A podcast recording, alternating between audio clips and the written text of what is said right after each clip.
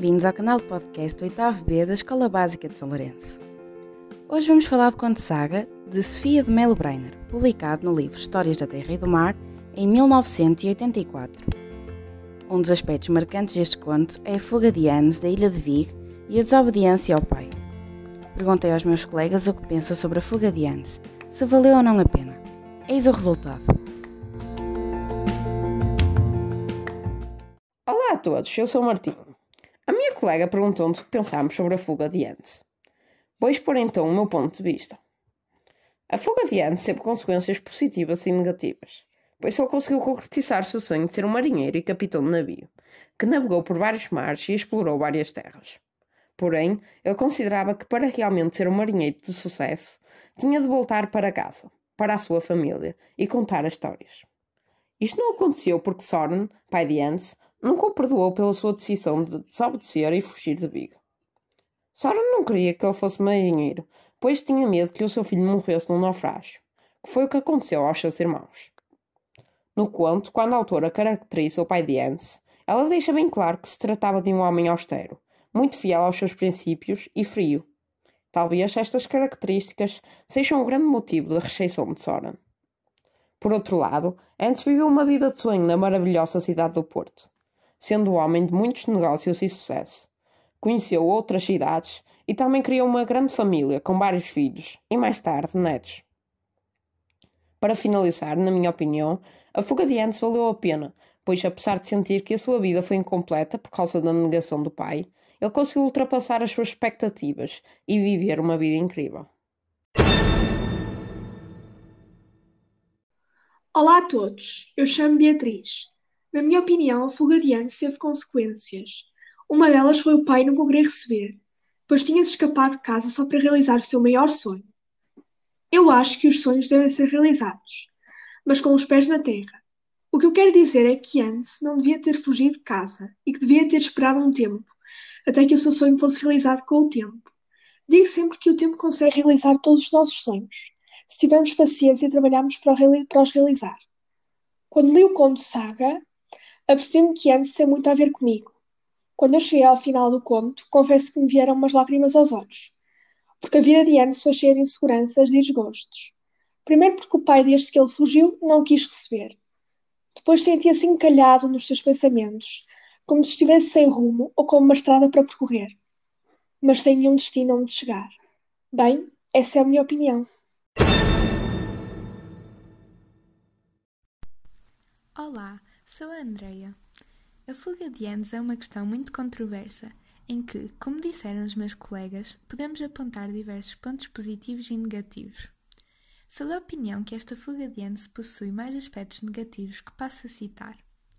Em primeiro lugar, Enz não conseguiu seguir o seu sonho na totalidade, visto que não viajou tanto como ambicionava e acabou por se tornar um homem de negócios emprenhado em papelada.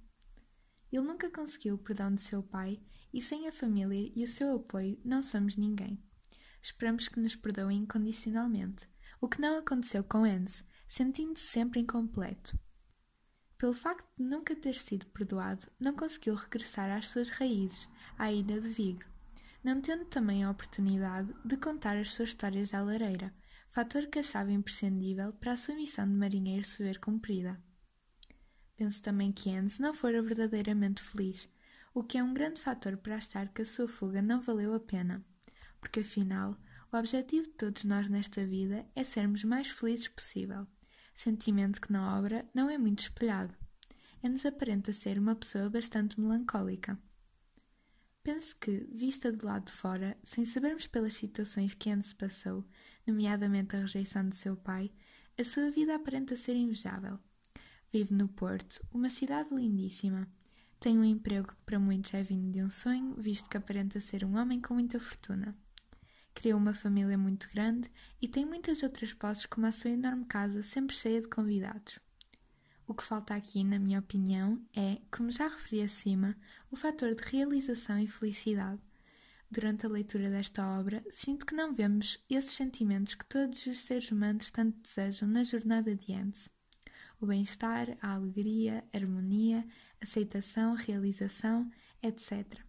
Da minha perspectiva, Hans teve uma vida feita de aparências, com o materialismo e a riqueza à mistura.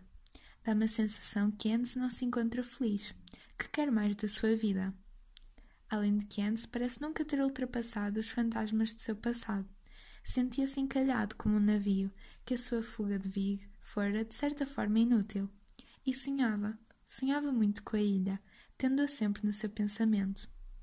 E nunca dele cantaria a saga. Por todas estas razões, concluo que a fuga de Hans não valeu a pena.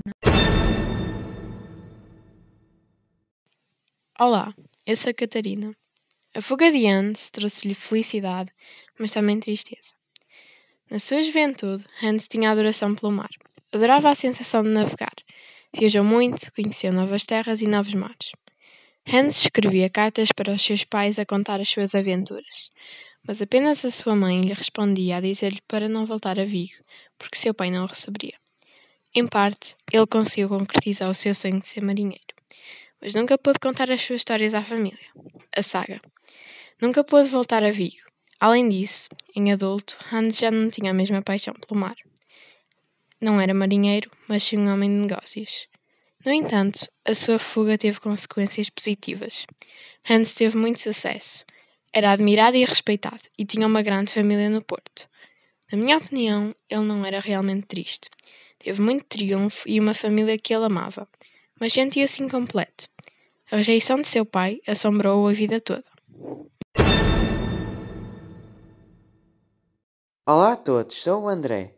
A fuga de Anse teve pontos positivos e também pontos negativos. Os pontos positivos são que Anse conseguiu concretizar o seu sonho de ser marinheiro. Mas ele não queria ser um marinheiro qualquer. Ele queria navegar mais para sul, e esse sonho concretizou-se, pois ele conseguiu navegar por várias terras e por diversos mares. Ele também pensava que para ser um marinheiro com sucesso, deveria navegar e regressar à sua cidade natal, para poder contar as histórias de todas as suas viagens. Coisa que não poderia ser feita, pois Soren, o seu pai, ainda não o tinha perdoado pela desobediência por fugir de Vig. Soren não queria que ele saísse de Vig pois não queria que lhe acontecesse o mesmo que tinha acontecido aos seus irmãos, que tinham morrido num naufrágio. Por desobedecer ao seu pai, Hans, além de ter conseguido concretizar o seu sonho, também conseguiu ser um grande homem de negócios na cidade do Porto, cidade que ele achara maravilhosa, criando aí a sua família com vários filhos e com certeza mais tarde netos. Para concluir, no meu ponto de vista, a fuga de Hans valeu bastante a pena.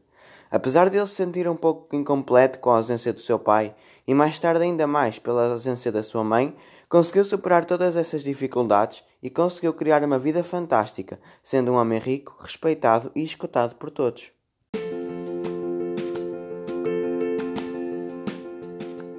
Um enorme agradecimento a todos os meus colegas pela participação e pelas intervenções exemplares.